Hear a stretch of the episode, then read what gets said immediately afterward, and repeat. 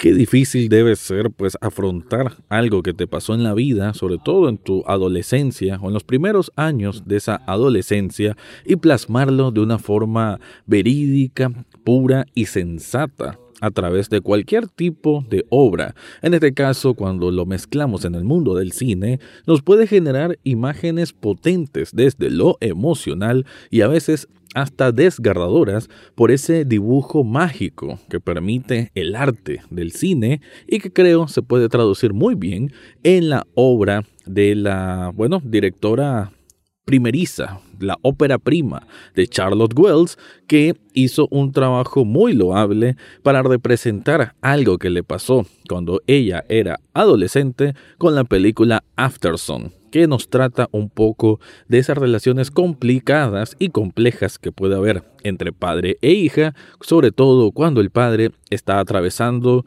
una profunda depresión o una profunda crisis de salud mental.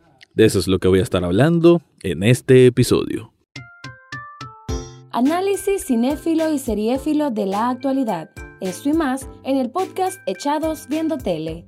Esta es una producción desde Nicaragua de Rafael Lechado.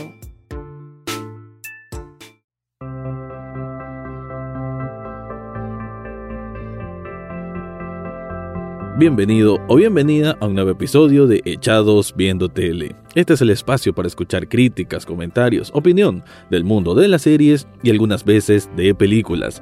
En este caso voy a hablar de una película que es considerada, bueno, algunos titulares pueden encontrar que es como de las más tristes que nos generó el año 2022. Y aunque sí estuvo en el radar de algunas ceremonias de premios y algunos críticos especializados cuando sacaron sus listas de lo mejor del año pasado, digamos que no es tan conocida. ¿Por qué? Bueno, porque es una obra bastante independiente, ya lo dije. Esta es la ópera prima de la directora Charlotte Wells. Creo que dije la palabra primeriza, eso no sonó bien, porque obviamente es una mujer que ya se viene preparando para esto. Más bien es, y qué bueno, una nueva cineasta que se suma aquí al mundo cinéfilo, ¿no? De, de Hollywood, podemos decir, y que tiene una propuesta muy fresca, muy puro. Obviamente esto es muy cine de autor y que haya tenido la oportunidad de plasmar su historia de esta forma habla muy bien de que todavía hay esperanza, ¿no? De que el cine todavía tiene historias muy profundas, muy interesantes, muy de desnudarse prácticamente y que todavía vale la pena cuando estamos todavía inmersos ¿no? en, en esto de que parece que el cine solo sobrevive a los blockbusters, a lo Marvel, pero encontrar este tipo de películas realmente es una reanimación, una manera de volver a tener fe a que el cine tiene más propuestas que valen la pena. Eso sí, After Song es una película no muy extensa, pero que sí hay que tenerle, y esto es último, que últimamente me ha salido bastante seguido, pero eh, creo que aquí vale la pena mencionarse. Me refiero que es una película que amerita paciencia, ¿no? Estamos hablando de unas vacaciones, estos en los años 90, entre Calum, que es el personaje principal protagonizado por Paul Mescal, que lleva a su hija Sophie de 11 años a este, es como un resort, ¿no? Un complejo turístico, así plan verano, y están los dos ahí compartiendo tiempo, digamos que una manera de tratar de, de conectar. Pero sí vamos a ir viendo de una forma sutil que este hombre está pasando por cosas que, bueno, parecen que le están afectando su, su manera de relacionarse con el mundo, su manera de entenderse a él mismo. Si nos metemos directamente a qué trata una crisis de salud mental, nos encontramos con eso, ¿no? Esta desconexión que puede haber del individuo sobre su posición en el mundo, sobre sus aspiraciones futuras, un efecto directo y electrizante y que te perfora de la desesperanza. Un poco esto, digamos que es un dibujo sencillo de decir que es una persona que está pasando por estas crisis de ansiedad o de depresión, pero como una condición prácticamente física, ¿no? O sea, simplemente el cerebro está con esta configuración, por así decir, porque está padeciendo de esta enfermedad y que son agobios fuertes y que no siempre lo van a manifestar hacia afuera, ¿no? Entonces por eso digo de la sutileza y qué bien que Charlotte Wells lo plantea en esta película que tiene un enorme, enorme, enorme peso melancólico y donde la nostalgia va a ser el factor común en cada uno de, de sus pasajes, ¿no? A nivel de fotografía también creo que juega mucho con, con esa colorización como del pasado, ¿no? Muy colorización de los años 90 y sobre todo el concepto de los VHS. Porque muchas de las cosas o muchas de las interacciones que hay entre padre e hija eh, lo hacen cuando están grabando con, con estas cámaras, ¿no? Que no era específicamente VHS, pero luego se, pasaba a VHS, entonces se mira mucho estos videos caseros de los años 90, lo cual además es un recurso narrativo muy, muy fuerte y muy oportuno para ir, eh, que nosotros como espectadores nos asomemos a esos espacios cuando están en el cuarto, esos momentos muy, muy íntimos, muy bonitos en cuanto al sentido de, de esa relación estrecha que puede haber entre padre e hija, pero que vamos a ir viendo cómo poco a poco también existe un abismo, cómo existe una distancia que quizás no es de manera adrede que Calum lo está provocando, pero sí que su condición, su enfermedad, su bueno, su depresión, ¿no? Sus, problemas mentales hacen que se genere esa especie de, distancia y que esta pequeña Sophie poco a poco lo va a ir notando y poco a poco también lo va a ir absorbiendo a su manera. Porque esta película, desde algún punto,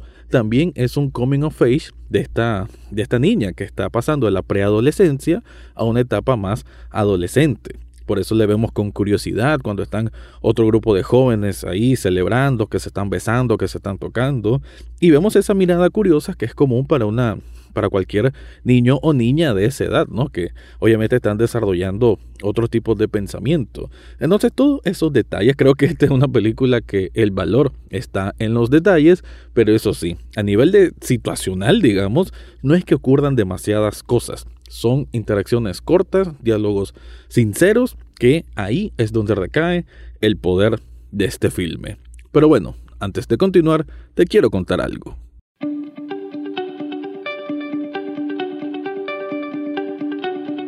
Si estás buscando un regalo para una persona especial, yo te recomiendo Sublishop Nicaragua. Esta tienda de sublimación sirve para hacerte camisetas con diseños personalizados.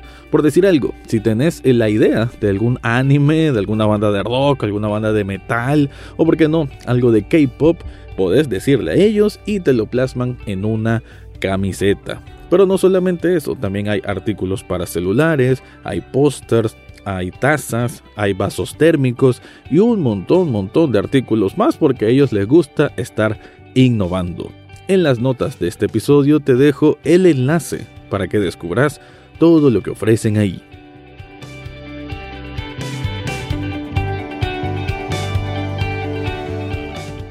Decía entonces que esta película After Sun viene siendo un, un, ensayo, ¿no? Sumamente, sumamente personal de esta directora y que, bueno, se nota pues que dejó bastante su pensamiento, ¿no? Su, hay un espectro mental que se siente pues en la película y lo digo porque, y esto no es spoiler, que aunque estamos viendo, nos remontamos a esta a estos días, creo que son como una semana o dos semanas, prácticamente es el, el lapso de estas vacaciones, en realidad juega con dos tiempos. Y es que vemos a una Sophie ya adulta, ya a sus 30 años, casi a la misma edad que tenía el papá, y cuando, cuando ocurrieron esas vacaciones, y ella está como explorando o recordando en ese recorrido, ¿no? De la memoria, de la memorabilia y que como que tiene asuntos por resolver, asuntos pendientes que están situados en ese momento de su historia, de su historia personal.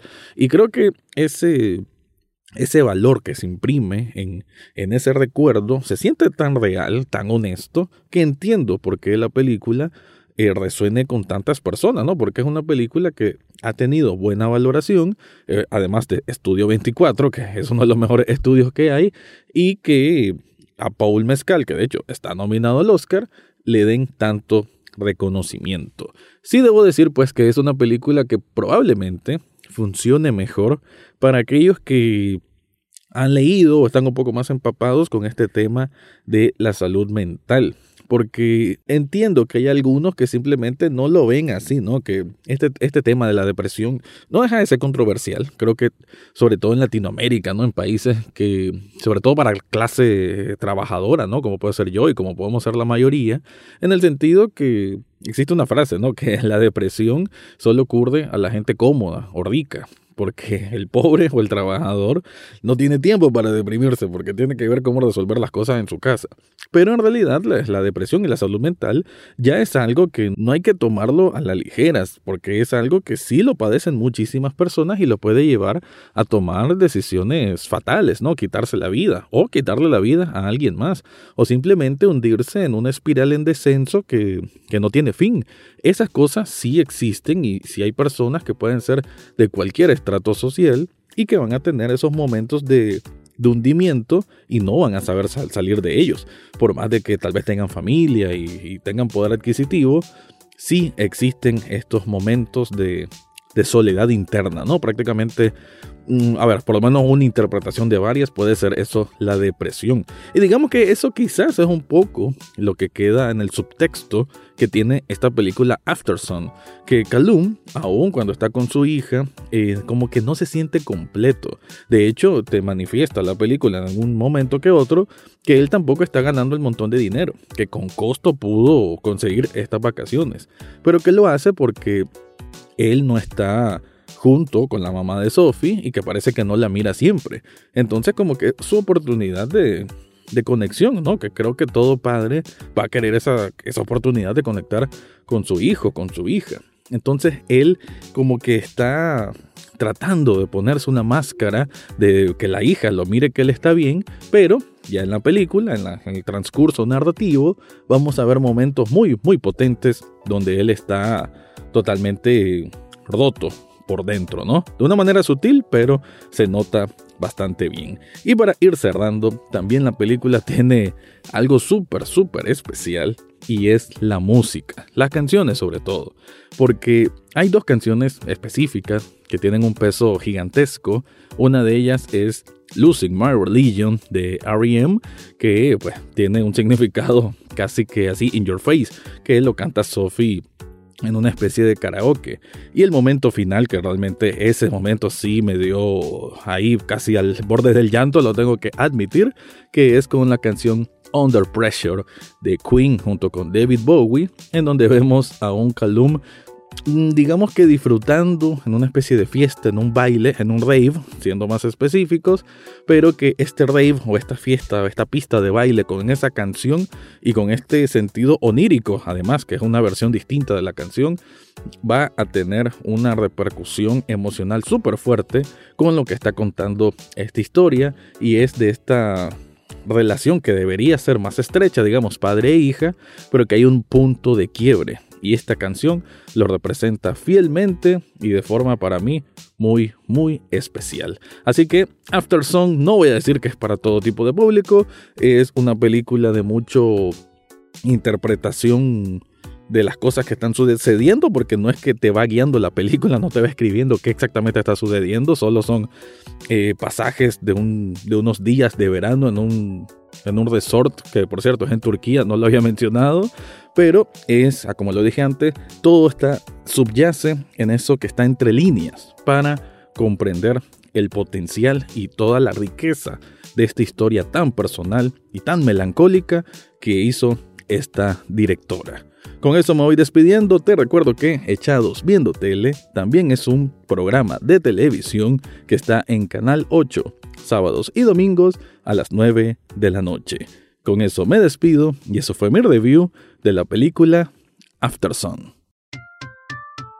Eso fue todo por hoy en Echados Viendo Tele. No olvides suscribirte desde tu sitio favorito, ya sea Spotify, Apple Podcast, Google Podcast o hasta en YouTube.